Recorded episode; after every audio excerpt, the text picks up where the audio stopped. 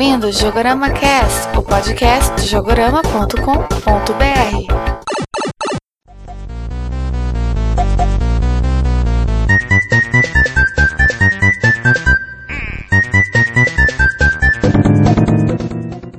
Olá, ouvintes do Jogorama Cast. Aqui é o Leandro Alves e eu acho que o Mario nunca fez um teste vocacional na vida. Opa, aqui é o Matheus e eu acho que o Mario consegue consertar tudo em casa, afinal ele já fez de tudo. Olá a todos, aqui é o Luiz Ariel, olá que metal, e eu acho que se o Mario fosse funcionário público, ele seria exonerado por acúmulo de funções. Olá, eu sou o Gustavo Pires e o Mario é o rei dos cursinhos profissionalizantes. Então é isso aí, pessoal. Estamos aqui reunidos para falar sobre as profissões do Mario. Afinal, o Mario, além de ser um atleta de primeira, ele também já fez de tudo um pouco na sua vida profissional. Todo mundo lembra dele como encanador, né? Mas também ele já teve pelo menos mais umas 10 profissões. Começou como carpinteiro. É, como todo mundo, ele começou por baixo e tal, né? Mas a gente vai acompanhar toda a sua incrível trajetória, né? Uma história de sucesso, uma história motivacional. De superação, batalha. Vai mostrar que com o trabalho duro a gente chega longe. Você vai ouvir essa tocante história logo após a leitura de e-mails.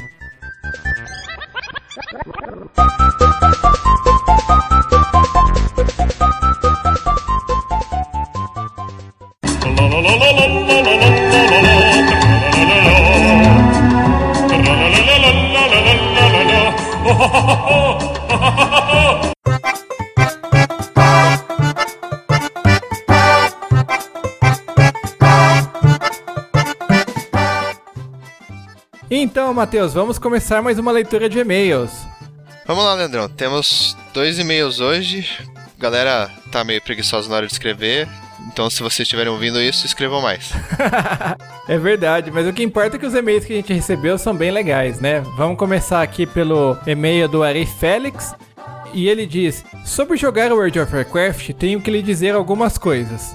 1. Um, jogar World of Warcraft só até o nível 20, que é o Start Edition, é como parar o sexo no meio do coito. Você ilustrou bem o conceito, entende? 2. Tem gente que fala que o jogo começa no nível 20, outros que começam no nível 60, que é quando se pega a montaria voadora. Mas na real o jogo começa quando você chega ao nível 90 e vai upar outros shares. Nossa, imagina que você deva ser um jogador hardcore, né, de World of Warcraft, porque para chegar no nível 90 e conseguir upar outros personagens também, deve jogar muito tempo, né, né, Matheus? É ter paciência para chegar com um cara no nível máximo e fazer o outro para começar do zero é, é só hardcore mesmo. Eu não, não tenho esse grau, não. É, eu acho interessante porque, assim, são várias, é, várias classes, várias raças, etc, né? Você usar uma raça de personagem diferente, uma classe diferente, muda bastante a perspectiva que você tem do jogo, né? Apesar de achar legal, dificilmente eu faço isso também. Eu acabo passando pra outro jogo. Chega no máximo, ah, tipo, terminei, né? Acabou. Exato, é. Terminei e ainda achei, acho que demorei, sabe? Ah, ele fala do jogo começar no nível 90, né? 80 no caso do, da expansão do Lich King lá. Tipo, não que comece assim, mas ele fica mais divertido, né? Porque até o nível 80, assim, pelo menos 70, essas coisas, você só tá upando o personagem, né? Às vezes você morre, né? Dá por uns PVPs aleatórios, assim, né? E aí você pode, tipo, você tá andando assim, pode vir um cara te matar, sabe? Do nada, assim. Isso acontece durante o jogo, durante quando você tá upando, mas aí quando você chega no, no nível máximo, que você vai atrás do PVP, sabe? Fazer os Battlegrounds, fazer as dungeons, pegar os itens legais. Tipo, o jogo começa realmente no, no nível máximo, assim, fica mais divertido. Mas ter essa paciência de fazer, tipo, sei lá, todas as, as classes no nível máximo, não vai não. Ixi, tem outros jogos para jogar. Continuando aqui, né? Item 3. Sim, World of Warcraft rouba todo o seu tempo. Se você não tomar cuidado, pode ficar divorciado e desempregado. Esse acho que é a minha maior preocupação, porque tempo livre acaba sendo curto, né? Dedicar a um jogo só seria meio complicado para mim, né? Fora que o tempo livre você divide em outras atividades que não só jogar, né? Eu sou casado também, tenho que dedicar um tempo à família, vou da academia também, gosto de assistir um filme de vez em quando. Walk Dead, né, Leandro? Ah, sim. Não falta coisas para fazer. É, tem que ter, tem que ter tempo, paciência. E aqui o item 4, né? Estude o World of Warcraft antes de começar a jogar. Nem todo mundo é educado quando você começa a encher o saco para explicar como completar as missões. É uma coisa que ter amigos jogando facilita, né? Então, tipo, você não precisa pedir pra algum estranho. Ela até ajuda, mas eu sou. Eu fico no meio termo, sabe? Tem dia. Chegou no nível 80, você tá lá no, no máximo. Não quer saber de, eh, de, de nível baixo, sabe? De fazer as quests, ou lembrar como fazia. Ficar explicando, né? Não dá certo. Tipo, dependendo, assim, se é alguma coisa rapidinha, até, até ajuda, não tem problema. Mas tem gente que tem a versão, isso é tipo, don't touch me, I don't care, entendeu? Aham. É que tem pessoa também que é muito preguiçosa, né? Pra falar de maneira clara. Hoje em dia, tudo tem na internet. Então, se você digitar no Google lá, tipo, você tá numa quest. Você vai lá no Google, digita o nome da quest lá. Ele aparece, no, tem os sites World Dat- Database, coisa assim, que tem tudo como que faz a quest, onde que entrega, onde que bicho que mata. Fora o YouTube também, né? O É, YouTube sempre então. tem algum maluco que já jogou aquela fase, já colocou lá. Você tá no, no computador jogando WoW. Pra você acessar o browser, só um Alt Tab, entendeu? Diferente de você tá jogando, sei lá, o PlayStation 3, aí você tem que ir trocar pro HDMI do computador, ou sei lá, ligar o computador, acessar a televisão, ver a televisão. Tá tudo no computador, então é só um Alt Tab ali, digita no Google, pronto. Né? Continuando aqui, né? 5. Antes de começar a jogar, compre uma poltrona confortável. Se alguém quiser me doar uma, estou aceitando. Também tô aceitando se alguém quiser mandar um, que eu comprei a cadeira, o couro da cadeira secou, tá uma porcaria, já saiu metade do couro. Outra coisa que o Eri Félix falou é: "Ca- cadê o top 5 de participação de e-mail? Não quero desculpa, quero resultado. Frase com entonação de chefe, ó. Me fale quando falta pra ser o top 1 que eu mando tudo hoje mesmo. É, realmente, a gente deu mancada no nosso especial aí de dois anos do Jogorama. Acabamos esquecendo de colocar a participação dos nossos ouvintes, né? Que é tão importante. Não se preocupe, eu fiquei um tempão ouvindo os programas anteriores. Nossa, que haja paciência, hein? Aham. Demorou um pouquinho por causa disso, ó. Por isso que a gente tá gra- gravando esses e-mails da última hora. Eu repassei todos os 20 programas anteriores, né, antes do Nossa. especial, pra fazer estatística aqui dos e-mails. Eu consegui fazer um ranking. Só lembrando que eu fiz o ranking pelo número de participações, não exatamente de e-mails, porque às vezes a pessoa mandou três e-mails pra ler num programa só. Já aconteceu isso algumas vezes, a pessoa manda e depois manda outra, ah, esqueci de falar tal coisa, esqueci de falar outra coisa. Então vamos lá pro ranking, né? Bom, não vou nem perguntar pra você, Matheus, quem que você acha que tá na frente, porque você tá com spoiler aí bem na sua frente, né? eu tô com a colinha aqui. Não, eu não, não conto. Então vamos lá. Quem teve mais participações foi o grande Gabri. Atualmente está com nove participações, apesar de ele estar sumidão. Tá ouvindo a gente ainda, grande Gabriel? Manda e-mail. É verdade, dá um sinal de vida aí. e em segundo lugar, empatados, tá, tá o Ari Félix e o Fernando Moraes, com sete participações cada um. Lembrando, né, que contando o programa anterior e esse daqui, daí os dois já estão empatados com o grande Gabriel. Ah, então, já tô, tô todo em primeiro, viu, grande Gabriel? Pode mandar e-mail, senão você vai perder o, o pódio aí. É verdade. Em terceiro, nós temos o Reinaldo Elias, com cinco participações. Em quarto, o Jackson de Marco, com três participações. E em quinto, nós temos um outro empate do Gustavo Calabres e do Lac Metal, com duas participações cada um. Pequeno detalhe é que o Like Metal, ele, ele participa muito, né? O que mais participa do Jogorama. Um dos participantes do, do podcast, ele é moderador do fórum, ele manda e-mail. Eu acho que você devia contratar ele, Leandro, como administrador do site. Alguma coisa assim, pra te ajudar. Bom, se tivesse com dinheiro, até contratava. Não, mas é mesmo, né? O, o Lac Metal é o único, o único participante do, do podcast que já mandou um e-mail. É o participante mais ativo do, do site, né? Mas tem uma explicação, é que ele gravou o primeiro programa com a gente, começou a gravar o segundo, mas foi aquele programa que ficou incompleto, que daí a gente lançou como o décimo terceiro. Daí, nesse meio do caminho, ele mandou um e-mail, tudo, e depois o outro ele mandou recentemente como uma errata. Assim, ó, pra finalizar aqui o e-mail do Ari Félix, né, continue o ótimo trabalho, só que com mais regularidade, abraços. É, a gente tá procurando lançar 15 programas esse ano, tá? Esse daqui já é o segundo e estamos lançando um programa por mês. Até agora até que a gente tá indo direitinho. Espero que continue assim até o final do ano, né, Matheus? Estamos tentando manter uma periodicidade boa, mas tem acontecido alguns imprevistos, né, Leandro? Que não estão ajudando a gente man a conseguir manter a meta. Nem me fala, mas é normal, sempre acontece as coisas mais bizarras possíveis. Meu computador mesmo não devia nem estar tá funcionando agora. Quebrou o, aquela moldura do, do cooler. Eu tive que deixar ele na horizontal, daí ele faz muito barulho e tá deitado aqui na mesa com uma toalha em cima para abafar o barulho.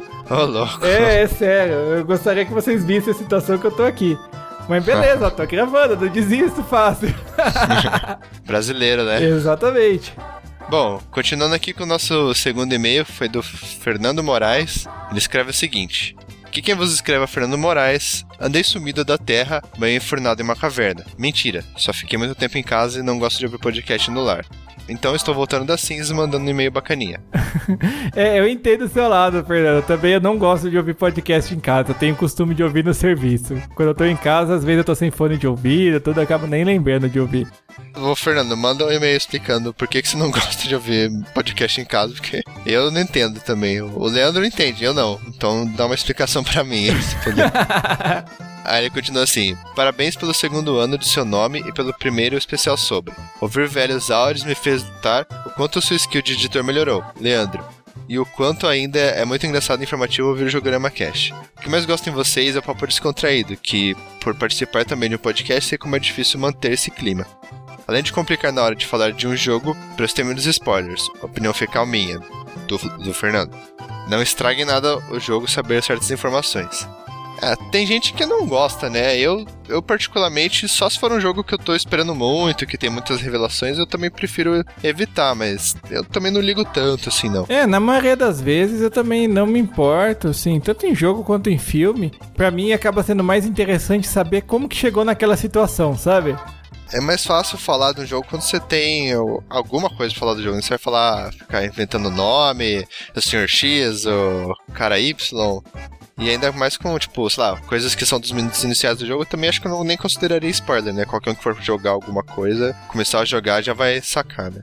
Mesma coisa também com um jogo muito antigo também, pô, se o jogo tem, sei lá, 10 anos aí, o cara não jogou até hoje, provavelmente não vai jogar nunca, se provavelmente nunca ouviu falar do jogo. É, mas spoiler de jogo antigo é meio que só relembrar, né? Não chega nem a ser spoiler, por exemplo, sei lá. É, Chrono Trigger, que é um jogo bem famoso, assim, não tem como dar spoiler do Chrono Trigger. Todo mundo já sabe o que acontece. É, pra falar a verdade, eu só joguei o comecinho do Chrono Trigger, tá? Mas tenho até uma ideia do que acontece. Mas cai naquela, tipo, pô, já tive tantas oportunidades de jogar, sei lá, também não vou morrer se, se contar. Então, Leandro, eu, no final, o protagonista morre. Mentira. é, bom, vamos lá. Terminando com o e-mail do Fernando aqui. Por não ter muito o que desenvolver aqui, termino esse e-mail, sendo um dos menores que acho que escrevi.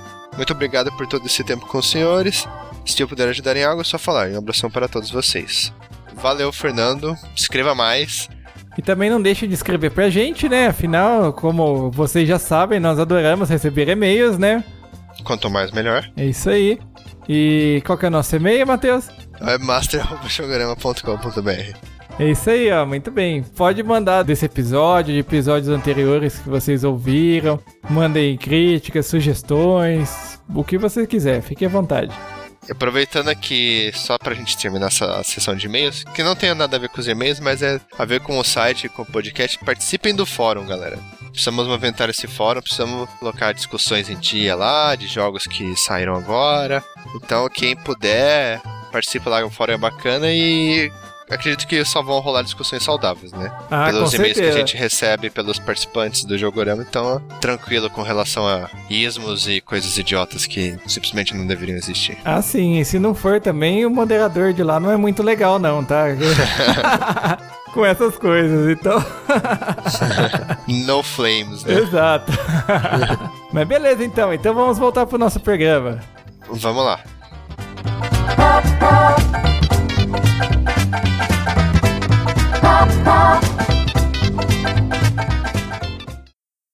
It's me, Mario!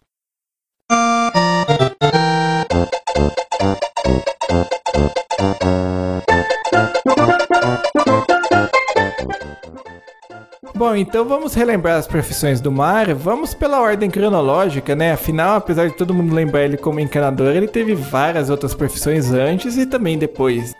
Teve um começo humilde, né? Como carpinteiro, não é isso? Isso aí mesmo, ele o começo como para todo mundo não foi fácil, né? Ele começou em 1981 como carpinteiro lá no Donkey Kong.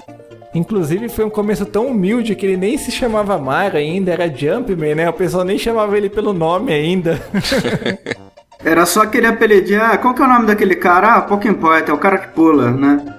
É, qual que é o nome daquele italiano novato que apareceu aí? Ele era um trainee. É, não era efetivo ainda. É, bem por aí mesmo.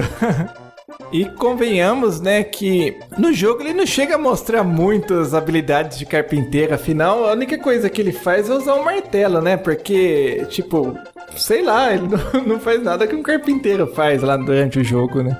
É, ia ser muito mais engraçado se ele construísse uma cadeira, uma mesa, né? Começasse a mostrar alguma, alguma habilidade melhor, porque só o martelo, o que, que, que ele pode fazer com um martelo? Mas podia fazer, ele podia fazer uma escada, em vez de ficar dando volta, fazer uma escada até lá em cima e subir direto. Pois é. Eu acho que ele foi demitido. Por quê? A namorada dele foi até o, o trabalho dele. Ele quebrou os barril tudo lá do patrão. Os barris de brama. né? Exato. Aí ficar namorando, correndo atrás de mulher no serviço, quebrando as coisas, foi pra rua certa. É, o duro é pra explicar, né? Falar o que, que aconteceu aqui. Falar um macaco gigante raptou a princesa e eu fui dar um jeito nisso. Pô, ninguém vai acreditar. É bêbado. É, tá bêbado esse cara. Não é uma história plausível. Por isso que ele terminou com a Paulina. Não era a princesa Peach. Ele largou a Paulina e ela foi lá fazer escândalo no, no trabalho dele. Detalhe, né? Que ele é um carpinteiro e a namorada dele chama Paulina. Olha só. Que trocadilho. É infame, né? Mas beleza. Isso quer dizer que quando ele é um encanador, a namorada dele tinha que chamar Canina. Esgotina. Nossa. Ah, mas da Paulina a culpa não foi minha. Então, pessoal, eu, eu fiz um levantamento aqui para saber qual que foi o, o tempo gasto e o, o valor que foi gasto em cursos profissionalizantes, porque não se aprende tantas profissões assim sem um curso profissionalizante e sem gastar um pouco de dinheiro, né? A carpintaria, pelo que eu pesquisei aqui, o tempo médio de treinamento é de um ano.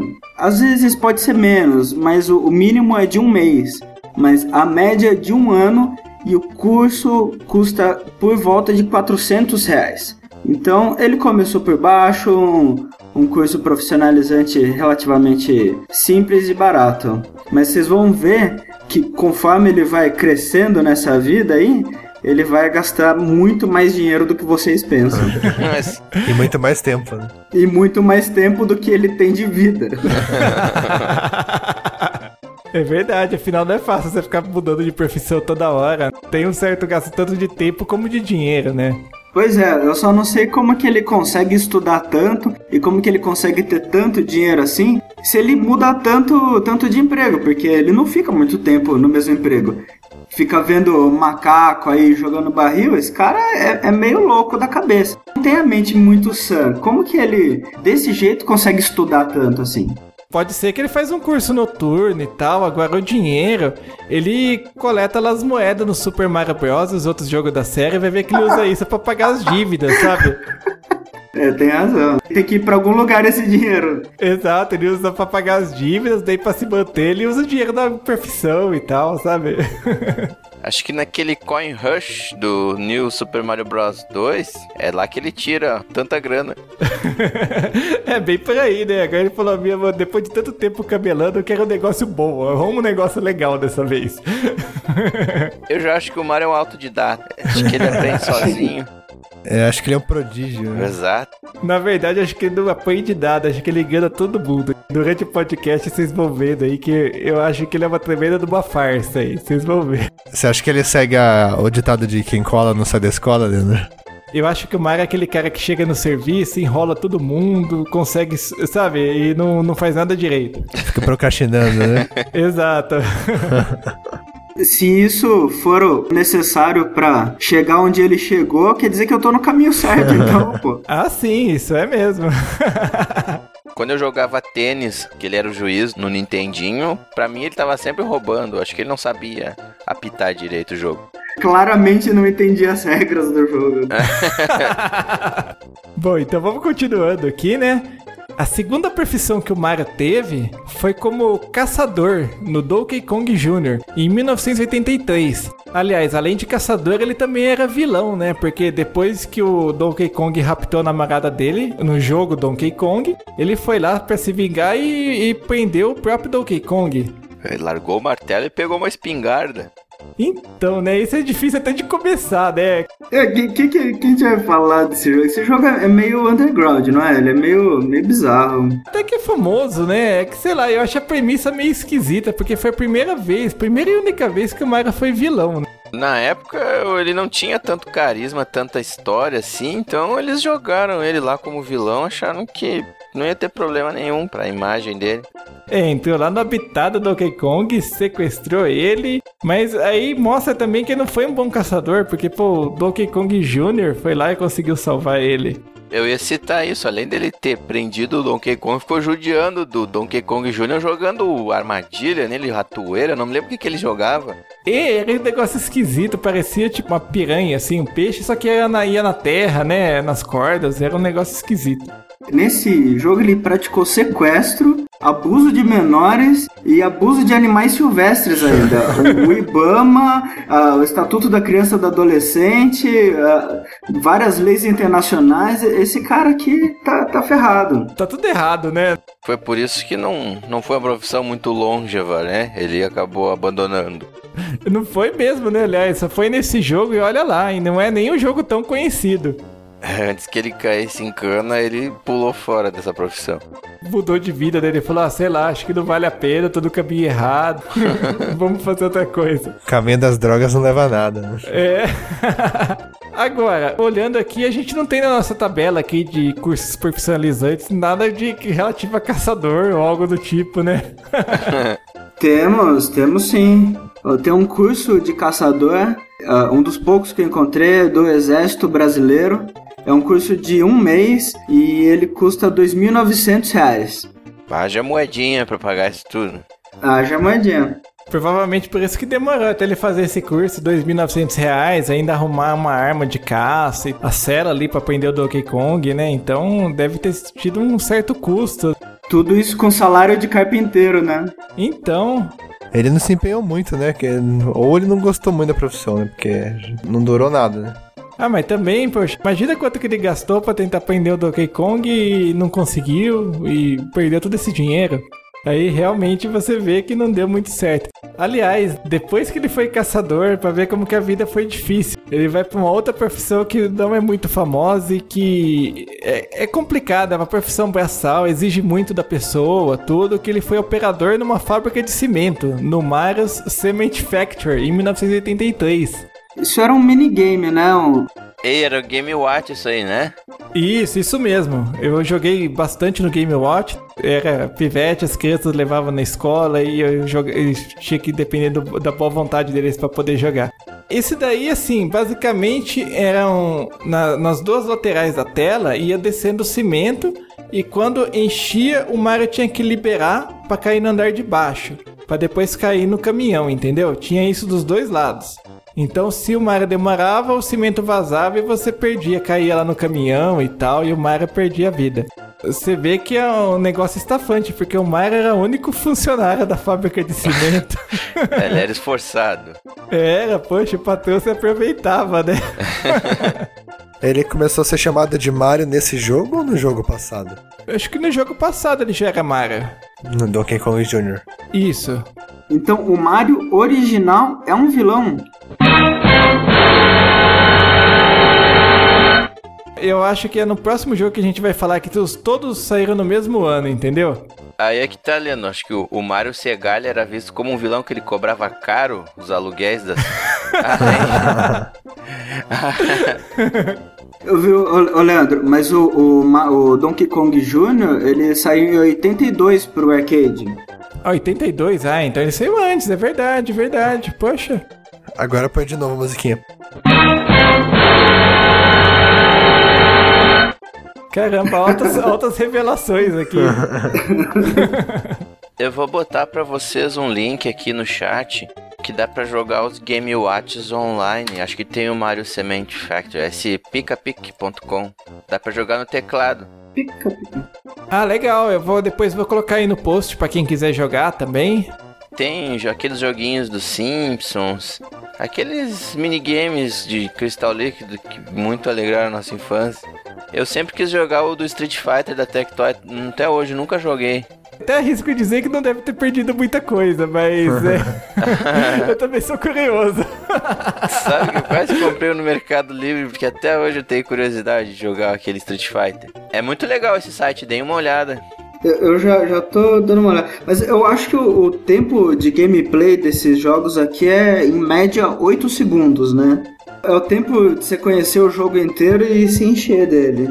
Olha, eu tive um Game Watch que ele não era com o Mario, era Gold Cliff o nome. Eu achava demais, eu jogava horas. Bom, acho que o problema é comigo. né, que tinha várias fases diferentes, era duas telas também, né? Eu acabei vendendo ele no Mercado Livre, se eu pudesse eu comprava de volta, eu adorava aquele minigame. Sim, esse particularmente, esse Mario Cement Factory, era basicamente bater o placar, sabe? Eu comprei esses dias no 3DS. Acabei vendo qual que é um dos jogos mais baratinhos do eShop do 3DS. Era esse, então eu baixei ele. E é legalzinho, assim, é divertido, mas é, foi o que o Gustavo falou. Eu não consegui jogar muito tempo, entendeu? Eu joguei uma, duas vezes e cansei, depois continuei outro dia, entendeu? Ô, Gente, me, fala uma coisa. O que, que eu faço quando eu chego na última plataforma do Donkey Kong? Tu tem que subir a escada e salvar a Paulina. Eu sei, mas, mas como que eu faço isso pra subir a escada? Tem a escadinha, apertar pra cima. Não tem. Ah, você tá jogando no Game Watch? No Game Watch. Ele pula de um lugar pro outro e pega um gancho. Tem três ganchos lá, ele pega um dos ganchos. Ah, é verdade. Tem mesmo. É, porque esse eu lembro, esse daí era um dos que um amigo meu levava lá na escola, eu tinha que ficar esperando ele jogar pra eu conseguir jogar. O dono nunca liberava, né? Impressionante. É, eu até entendo o lado dele, ele levava pra jogar e ficava um monte de chato lá querendo jogar, daí mendigando lá pra jogar. Que nada, ele levava pra se exibir. É, também, né? Mas meu pai nunca me comprou um Game Watch, então eu sou frustrado até hoje com isso. Esses dias eu tava vendo no eBay pra comprar um. Nossa. Vamos voltar aí? É, eu ia falar isso. A Vamos. gente desviou bastante. Agora, a única coisa é que eu acho que o Mario não estudou nada aí, né? Pra trabalhar na fábrica de cimento. Acho que não tem nenhum curso que ensina a trabalhar numa fábrica de cimento, né? Não desmerecendo a profissão, né? Mas.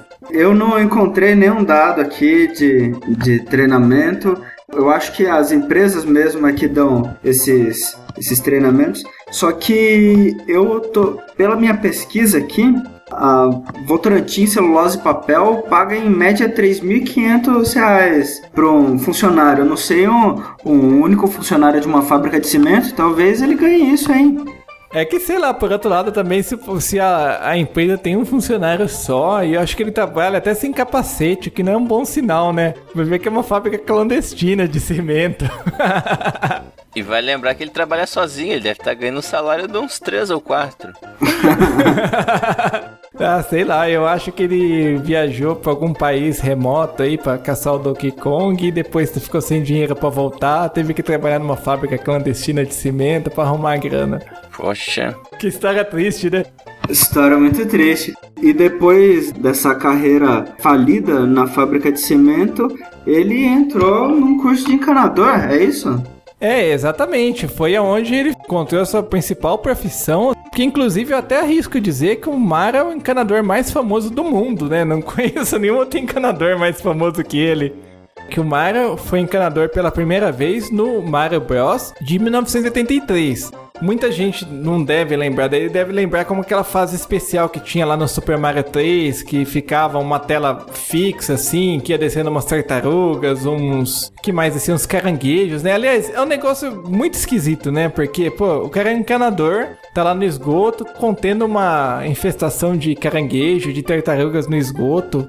É esquisito pra caramba, né? E o curioso é que esse jogo tem pra Atari. Olha só. Você conhece o port? É é bom? Eu já joguei. Ficou decente até. É razoável, o Mario tem até bigode. Voltando a um negócio que me incomoda aí, o Mario, apesar de ser um encanador, eu nunca vi ele arrumando encanamento. Assim, o máximo que ele faz é entrar no cano, que sei lá, não é uma atitude muito inteligente, né? Eu acho que ele desentope assim. Acho que ele pula em cima e já manda toda sujeira, aquelas plantas carnívoras que ficam ali entupindo o cano, ele já vai lá e passa pelo cano e já desentope tudo. É uma técnica pouco ortodoxa, né?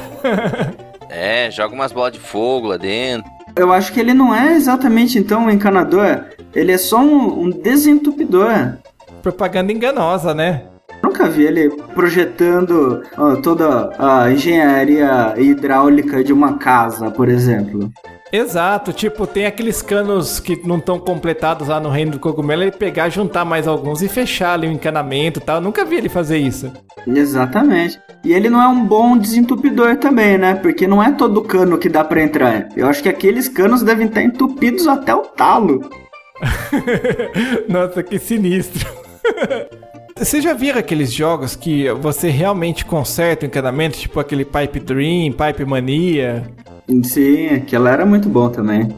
Você nunca viu um jogo desse tipo com o Mario? É verdade. E tava, tava tão fácil, né? Tava óbvia. É só botar a fotinha do Mario ali do lado, né? Pronto. Que nem o Dr. Mario, essas coisas, né? Só botar a fotinha ali e já resolveu o problema. Bota a cara do Mario feliz ou preocupado e tal, e pronto, resolveu. Mas não, ele não tinha essa habilidade. Ele engana o pessoal até hoje, poxa. Eu acho que o Mario é um protegido do Miyamoto. For pensar, né? Acho que tipo, pro Miyamoto, fala, pô, Miyamoto, eu fiquei desempregado de novo. Me indica pra algum outro lugar, manda meu currículo. Eu considero ele encanador, eu acho que foi como encanador que ele se consagrou. ah, sim, não, tudo bem, mas assim, eu queria ver ele atuando, né, na profissão. Eu fico incomodado com isso. Ah, certo, certo. Conserta um cano, pelo menos, um só. Não tô pedindo muita coisa. Para ele se tornar um encanador, existe um curso de três meses que custa 1.300 reais. Já foi mais um dinheiro gasto aí. Mas eu acho que esse foi o melhor investimento da carreira dele, porque foi onde ele mais ganhou dinheiro, né? Ele ficou famoso, onde ele se consagrou, né? Como eu falei, o encanador mais famoso do mundo, apesar de nunca a gente ver ele arrumando nenhum cano, né?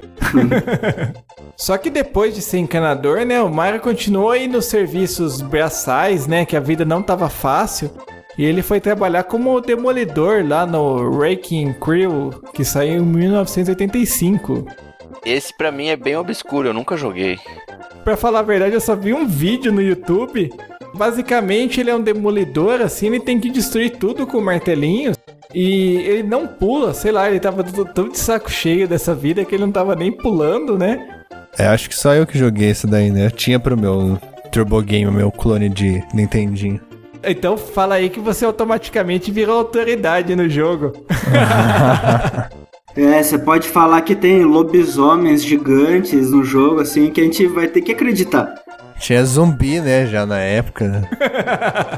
Olhando assim, me lembra o Lord Runner. Ah, mais ou menos, É né? que no Lord Runner tu cavava, se não me engano. Explica aí direitinho, Matheus, como que é. Com a sua autoridade de especialista aí do assunto. Não tem os bloquinhos, né? São paredes de tijolinhos que tem que destruir. Tem as paredes e as escadas. E o pior de tudo, como ele não pula, se tu descer um lugar errado ali que não consegue voltar, fudeu, né? Eu não- lembro, faz um tempo eu joguei, tipo, em 92, sei lá, 94. Então faz um bom tempo, assim. Daí ele fica enroscado. É, aí tu tem que ou dar um jeito de morrer pra recomeçar a fase. É meio difícil, cara. Mas é legal, era divertido. É, esse é um jogo bem obscuro, né? Eu, pra ser sincero, eu só conheci ele quando saiu, acho que pro Virtual Console do Wii, alguns anos atrás. Eu li a notícia que eles estavam lançando esse jogo e eu fui atrás de ver, mas antes eu nunca tinha ouvido falar. Ele bem dizer trabalhava com reformas. É verdade, se for pensar bem, pô, ele era carpinteiro, encanador e demolidor. Ele trabalhava com a parte de construção civil, né? Tudo. É verdade. Ô, Matheus, como que funciona o multiplayer desse jogo? Que eu tô vendo aqui que tem multiplayer.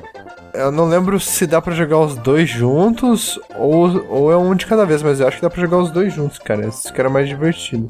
Não, na verdade, o que eu quero dizer é o seguinte: como que você convence alguém a jogar isso aqui junto com você? Ah, cara, legal, pela curiosidade. E na época da, da escassez, né, 1992, só tinha uma locadora no bairro que tinha muitos poucos jogos de Nintendinho, então você imagina, né, quem tinha algum, um ou dois já fazia festa. Eu tinha esse daí e o meu amigo tinha o Mega Man 2, eu acho. Então a gente via trocando os jogos assim, jogava, gostava mais do Mega Man mesmo. É o que não é de se estranhar, né? Poxa, tanto que o Mega Man resistiu ao tempo aí, completou, todo mundo lembra os 25 anos dele, ninguém lembra os 25 anos do Wrecking Crew. É bem por aí. Mas era um jogo legal. E olha que curiosidade interessante: a trilha sonora desse jogo foi remixada no Dance Dance Revolution do GameCube. Nossa. Caramba, é aquele Dance Dance Revolution com o Mario? É, esse mesmo. Isso é muito engraçado. O Mario, sei lá, ele não tem expressão, ele fica dançando sem mudar a expressão, sabe? Não trabalharam nas, nas animações de rosto dele, só deixaram o rosto estático ali e pronto. É, ou talvez ele não tava muito legal, não tava gostando muito do que tava fazendo, né? Vocês colocaram essa, essa profissão aí de dançarina profissional? né? Não, não. Coreógrafo, Ah, sei lá o quê. Eu acho que ele não ganhou nada, a gente nem colocou. Então tá, e bom, ó, tem algum curso pra ser demolidor? Acho que não, né? Então, eu fiz uma pesquisa aqui e para realizar demolições você tem que ter no mínimo um tecnólogo em construção civil, que tem duração de 3 anos e custa em média 27.900 reais. Pra derrubar Caraca. uma parede, eu faço de graça. Tudo pela terapia. É só ele ter bom senso, não derrubando a casa em cima dele, né? Já tá bom. Não matando ninguém já tá valendo. Bom, mas depois desse período, né, em profissões da construção civil, o Mario resolveu diversificar, né, porque a sua próxima profissão foi como juiz de boxe no Punch-Out em 1987. Eu acho que ele ficou empolgado na época que o Mike Tyson tava fazendo sucesso e resolveu seguir carreira, né? O Mike Tyson não mordia a orelha ainda, né? Exato. Bom, muita gente já deve ter reparado, né? O Mario fica ali do lado em todas as lutas lá no Punch-Out do Nintendinho. Faz a contagem e tudo. E é o punch-out do Mike Tyson mesmo, é isso? É Mike Tyson's Punch Out. Olha só. Depois, quando houve aqueles escândalos com o Mike Tyson, tiraram ele e ficou só Punch Out. Daí teve o Sup- Super Punch Out. Ainda mais a Nintendo, né? Não ia colocar o cara que tava preso Aham. como no título do jogo dela. Então tiraram o Mike Tyson, botaram o Mr. Dream, mas não importa qual jogo, o Mario é o juiz de boxe, fica ali do lado e. Sei lá, não faz muita coisa, né? É, se for pensar bem, o juiz de boxe só tem que garantir que ninguém vai se matar ali em cima, né? E, e contar até 10 enquanto a pessoa ainda tá respirando no chão. Mas assim, normalmente uma luta de boxe ainda tem a contagem de pontos, essas coisas. Dá pra você dar um. Como que chama quando ele agarra o outro adversário? É o. Sei lá. Ah, sei lá, ninguém entende boxe aqui, né? Mas tá bom. Quando o adversário agarra o outro, assim, que o juiz tem que separar. Mas como que o punch out não dá pra agarrar o adversário e não tem contagem por pontos, então o Mario não faz muita coisa, ele só conta na hora do nocaute. Acho que por isso que, insatisfeito, ele se aventurou depois como juiz de tênis, em 89. É verdade, eu já tava empolgado ali nas profissões, né, envolvidas com esporte, né? Naquele tênis do- que saiu pro Game Boy. Eu achava muito estranho, eu tinha esse jogo, eu achava estranho no começo o Mario ali sentado na cadeira, contando os pontos e tal. É, eu tinha no Nintendinho, ele, eu achava engraçado que ele ficava olhando onde a bola ia. Aí quando tu jogava com num nível muito alto que a bola era mais rápida, ele ficava olhando pros lados, assim, toda hora. eu ficava brabo com o Mario, porque eu não sabia muito bem a, a regra, né? Aí todo saque que eu dava era falta. Fou! que saco! Eu não sei até hoje a regra, não sei por que, que é falta. Aprendia como que é a pontuação do tênis, que sei lá, até hoje não me faz o menor sentido, mas eu aprendi nesse jogo. 15, 30, 40, uma coisa assim. É, exato. Eu falei, caramba, de 30 passou pra 40, não devia ser 45? Não é nem uma PA, uma progressão aritmética, eu não sei o que, que é aquilo. Pouca gente sabe, mas antes era contado um, dois, três pontos. Depois que o Mario entrou é que ele fez essa palhaçada toda aí. A gente não tem muito o que criticar, né? Ele era um juiz até que direito no jogo, né? É verdade, eu é que não sabia jogar. E eu ainda consegui aprender aquela pontuação bizarra do tênis. Começou a fazer um pouco de sentido pra mim graças a esse jogo. Então alguma coisa valeu a pena. Isso aí. Ponto pro Mario. Depois disso, o Mario começou a pensar mais alto, né? Sei lá, se de repente ele começou a fazer um network, conhecer mais gente, né? Depois ele resolveu se aventurar numa profissão que poucas pessoas se aventurariam, poucas pessoas sabem que existe, né? Que ele foi piloto de, de rebatedor, ou piloto de arcanoide, seja lá como você chama, naquele jogo LA Way do, de 89. Não sei se vocês já jogaram. Do Game Boy? Isso. Poxa, nem sabia que o Mario ficava ali dentro. Poxa, você nunca reparou? No começo de cada fase aparecia o Mario, ele pulava lá no rebatedor e daí começava a fase. Ah, faz muito tempo. Eu vou tentar ver no YouTube. Na caixinha do jogo também dá pra ver o Mario lá dentro pilotando. Ah, é verdade. Que loucura. Muito nada a ver o Mario tá aparecendo ali. Não sei por que que inventaram de colocar ele. Eu acho que naquela época, falando sério, que a gente tá escangalhando o Mario até agora, né, coitado. Eu acho que até lá, naquela época ele já tinha certo carisma, então tentaram enfiar ele num jogo que não tinha personagem nenhum, botaram ele pra vender. Exato, porque também não precisa ter personagem, né? Poxa, é totalmente aleatório colocar o Mario ali. O personagem é um, é um retângulo, né? Que, que tu controla.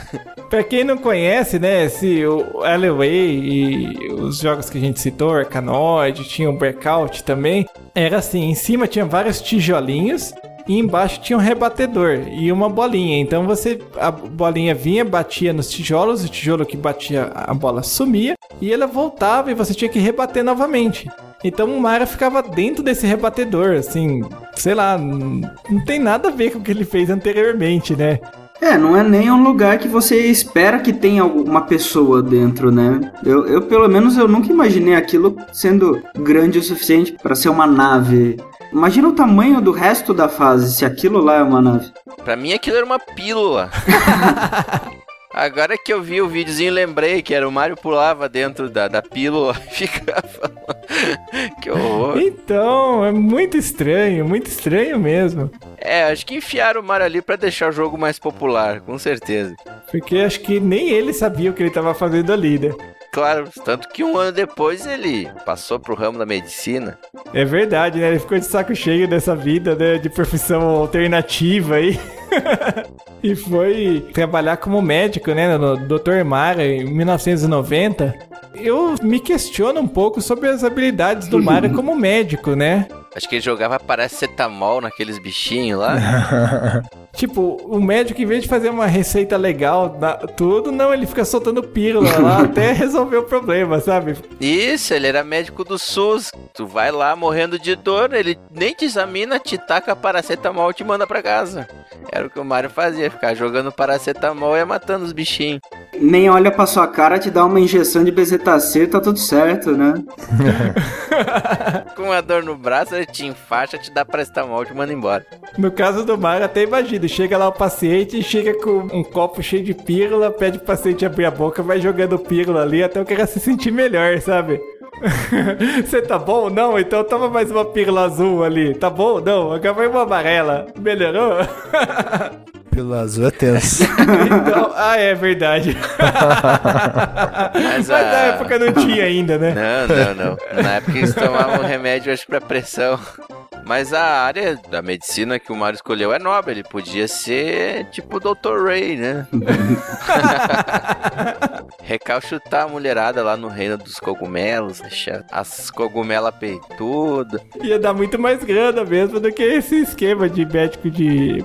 Parece ele, sei lá, ele, pra mim ele devia ser médico plantonista, sabe? De querer resolver o negócio, tava cansado, ficou 12 horas ali trabalhando seguido, não tá nem raciocinando muito bem, quer resolver isso logo. E depois? Então, mas calma aí. Apesar do Mario ser um médico assim, sei lá, medíocre, né? Ele gastou dinheiro pra se formar, poxa.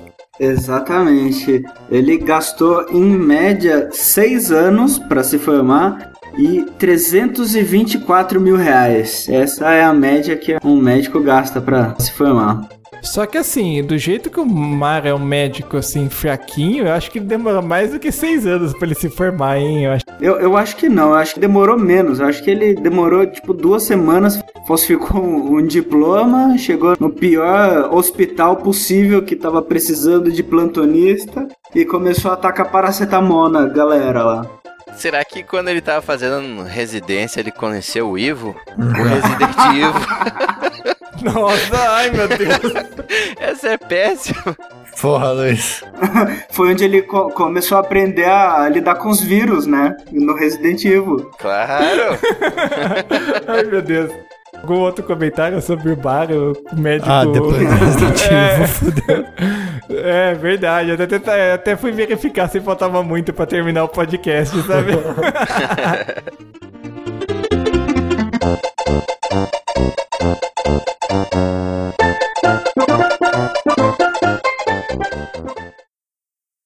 Mario!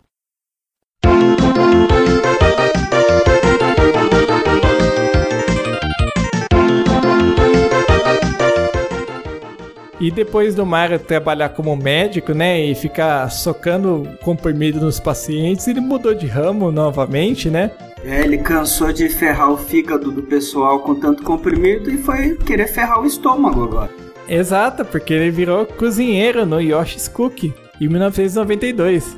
Na realidade, teve um hiato entre o Dr. Mario e Yoshi's Cookie. Teve aquele Mario Smithing, na verdade ele sumiu. Depois ele voltou. teve que o Luigi naquele jogo tosco e sair atrás dele. Exato, ele demorou dois anos pra achar o Mario, mas beleza, achou. Aí o Mario voltou cozinheiro. Que aliás, né, voltando a criticar a atuação profissional dele, poxa, que cozinheiro que ele é lá no Yoshi's Cookies, vocês já jogaram? Ah, faz altas bolachinhas. Exato, ele fica mudando os negócios de lugar, ele não cozinha nada. Não é Olha, ingrediente, nada, ele só muda as bolachas de lugar. ele já cozinha melhor do que eu. Porque sei lá, né? Mesmo se falar, ah, ele vai assar alguma coisa, mas poxa, não, não tem sentido ele ficar alinhando, a não ser que ele tenha toque, né? É, isso é pra provar que tudo que ele faz, ele faz mal feito, né? Esse jogo é de quê? De Super NES? Na época saiu pra Super NES, saiu pra NES e saiu pra Game Boy. Inclusive eu tinha ele pra Game Boy. Era legal pra caramba, eu gosto do jogo. Apesar de eu estar falando mal aqui, eu tô falando mal da atuação profissional dele. O jogo em si é legal pra caramba. É daqueles que é viciante, sabe? Você fala, ah, eu vou jogar aqui 5 minutos pra ver como que é. Quando vê, você já passou uma hora e você ainda tá lá jogando. Ah, mas assim o Dr. Mario era legal também. Eu achava bem legal. Olha, a maioria dos jogos que a gente falou aí é legal. A atuação profissional do Mario que a gente tá criticando, não os jogos em si, né? Sei lá, eu acho que o Mario não cozinhava nada, né? Sei lá, eh, até que alguém me prove ao contrário. No Yoshi's Cookie, supondo que ele realmente fosse um cozinheiro bom, né, ele teria pelo menos um curso de gastronomia que dura dois anos e custa em média 28.800 reais. Mas eu acho que ele não fez esse curso. Esse curso não deve só ficar ensinando a mudar bolachinha de lugar. É, mudar bolachinha de lugar mudo eu, mudo do pacote pro estômago, do estômago pro banheiro. é bem por aí mesmo. Isso a gente sabe fazer bem. Vocês já repararam que o Yoshi's Cookie nada mais é que um Tetris ataque com bolachinhas? Já, já notei. Eu joguei os dois muito próximos, sabe? Eu gosto muito do Tetris Attack, é muito legal aquele jogo. E é, inclusive o Tetris do DS tem um, um puzzle mode do Yoshi's Cookie. Hum, legal. Ah, não sabia não. É um jogo legal, eu sou viciado nesse tipo de joguinho. Você perde um tempão jogando, se diverte pra caramba. Então, e se você acha que você já viu o Mario fazendo de tudo, né? Não, que a próxima profissão é, é surpreendente, né? O Mario já trabalhou como arqueologista no Mario's Picross, que saiu em 1995. Pra qual plataforma? Super Nintendo. É meio obscuro, né? Acho que é só no Japão que saiu esse Picross, não foi? Esse em especial, sim, só saiu no Japão. Mas a série teve outros jogos, eu inclusive joguei um pro, pro Nintendo DS e achei isso muito divertido. Tem pra Game Boy também, né? Sim, Eu nem sei do que se trata. Eu não me lembro bem como se joga, tá? Mas eu achei o jogo legal, tanto que eu fiquei curioso na época. Depois que eu joguei no DS, eu fui atrás de jogar esse do, do Super Nintendo. Olha, pelo que eu tô vendo aqui, o jogo é numa grade onde tu vai fazendo um desenho. Lembra muito aquela grade onde a gente criava ícones no Mario Paint. É, mas ele, ele é um pouquinho assim, é tipo campo minado, sabe? Você Ah, vai tem uma tá. série de regras pra você ir abrindo ali os campos e no final forma um desenho. Eu vi que tem uns numerozinhos ali, eu acho que tem ali a lógica pra te bater no lugar certo ali. Tipo, na coluna mostra o número de quadrados que tem na coluna, entendeu? Na linha mostra o número de quadrados que aparece naquela linha, quadrados preenchidos. Parece legal. Não, é divertido sim, eu gostei pra caramba. É um jogo obscuro, mas que vale a pena conhecer. Agora sim, o Mario como arqueologista ali, eu não lembro muito bem o que, ele faz ali, sabe? Acho que é tipo o Dr. Mario, sabe? Ele dá uma escavada ali, né? Ele tem uma, um formão na mão e uma, e uma marreta, uma coisa assim. É, ele fica ali fingindo que tá trabalhando enquanto você tá fazendo o desenho, sabe? Ah, Fica ali quebrando a cabeça, tentando adivinhar onde é que tem que bater. E depois ele fica com os créditos, ó. Ah, sim. Mas parece um negócio ser muito aleatório, sabe? Ah, alguém apareceu com um joguinho desse tipo, daí alguém falou, opa, eu tenho um sprite do Mario vestido de arqueólogo. E aí? Ah, vamos juntar as duas coisas e falar que o Mario tá escavando isso aí. Porque é bem por aí mesmo, não tem muita explicação. Tipo, sei lá, por que, que o Mario vai ser arqueólogo? Não tem muito o que dizer sobre isso. Gustavo, você conseguiu ver aí a formação profissional para um arqueologista? Sim, existe um curso de arqueologia, tem duração de 3 anos e meio e custa em média 20.490 reais. Convertendo em moedinhas de ouro, deve ser, olha, todas que ele conquistou no, no New Super Mario Bros 2. Dá menos, porque são em moedas de ouro que valem mais do que dinheiro, né? Ah, eu não sei como é que custa, qual é, como é que é o câmbio lá na, na Terra dos Cogumelos, né?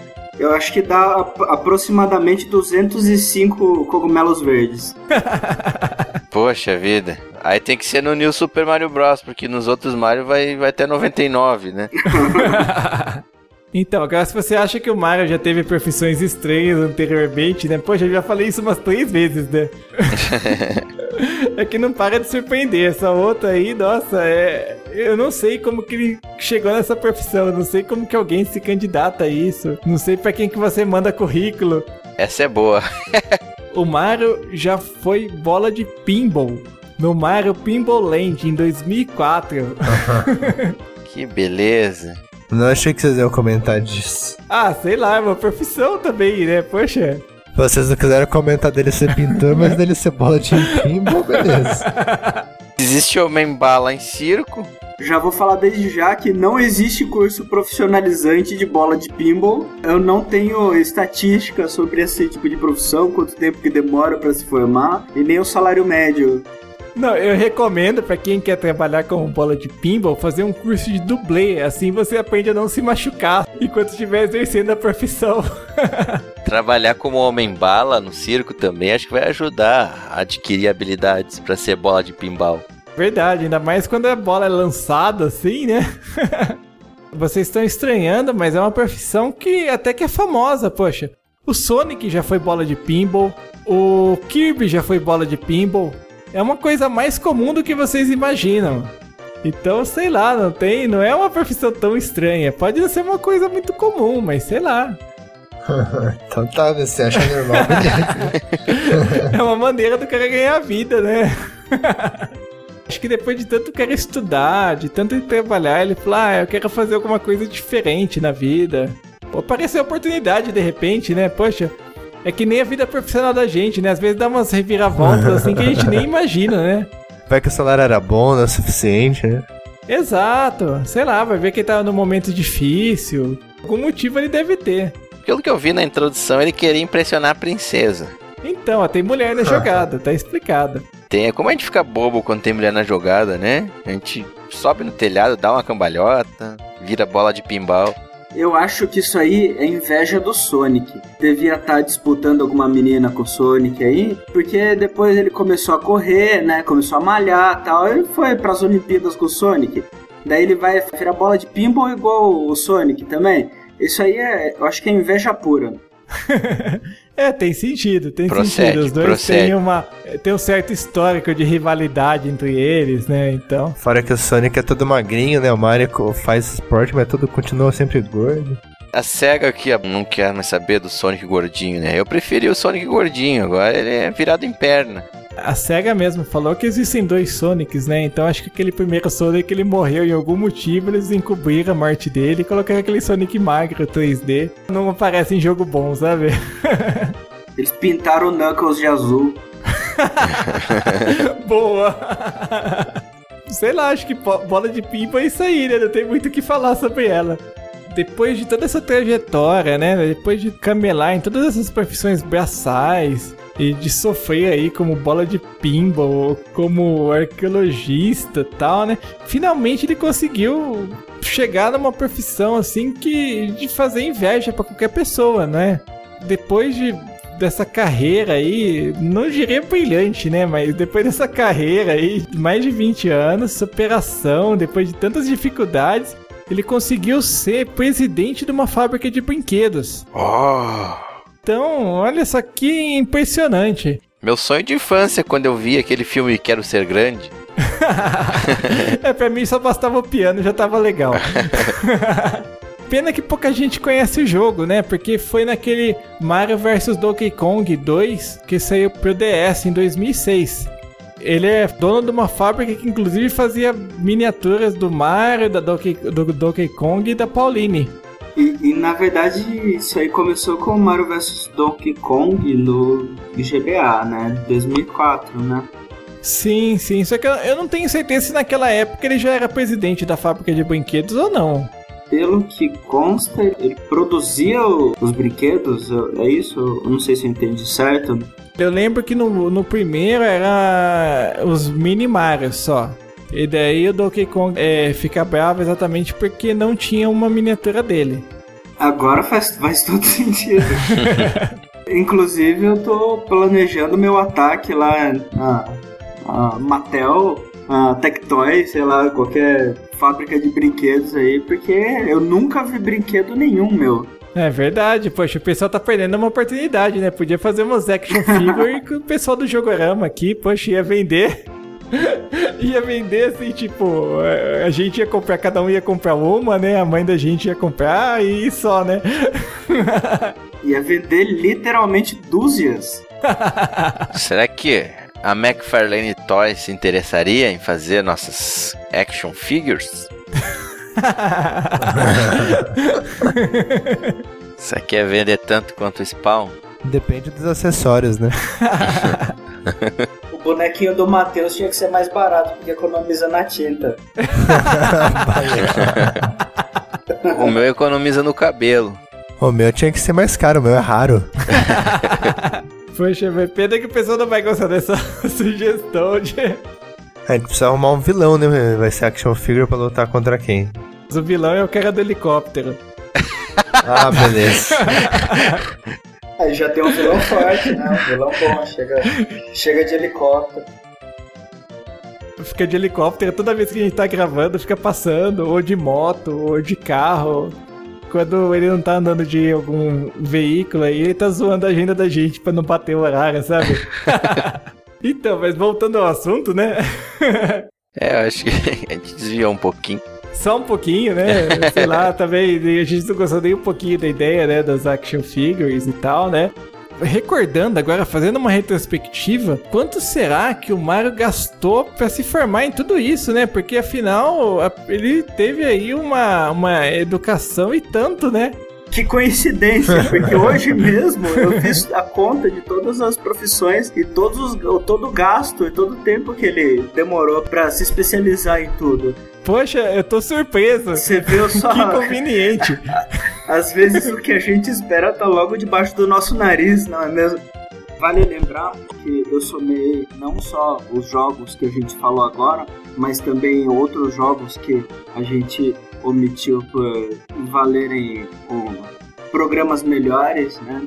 E também em algum, alguns números é, a gente, eu não tinha exatamente o tempo exato em que esse curso profissionalizaria essa pessoa. Então, esses números não são 100% confiáveis, mas eu garanto pelo menos 8% de confiabilidade nesses números aqui. Tem a margem de erro, né? Com margem pra erro, né? Pra Mas- mais ou pra menos. Mais ou menos 6%.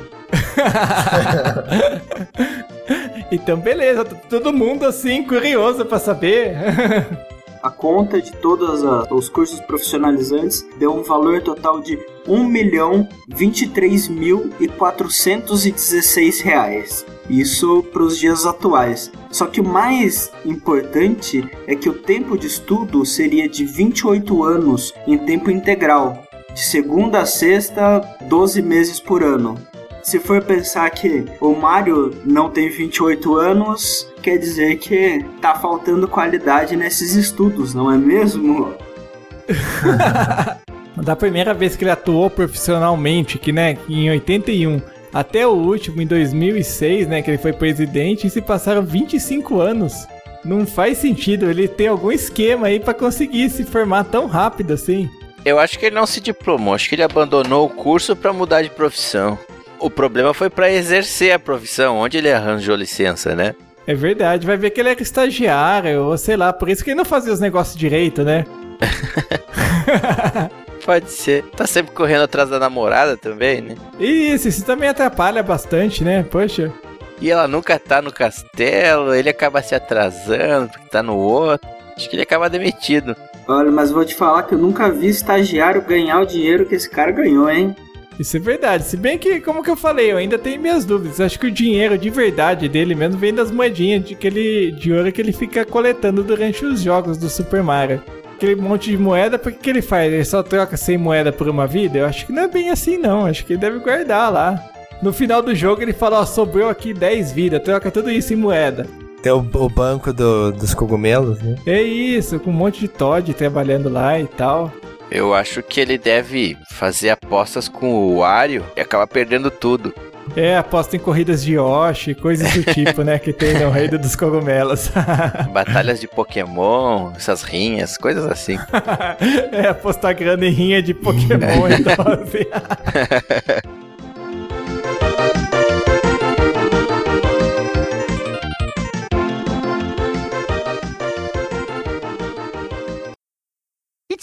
Mario!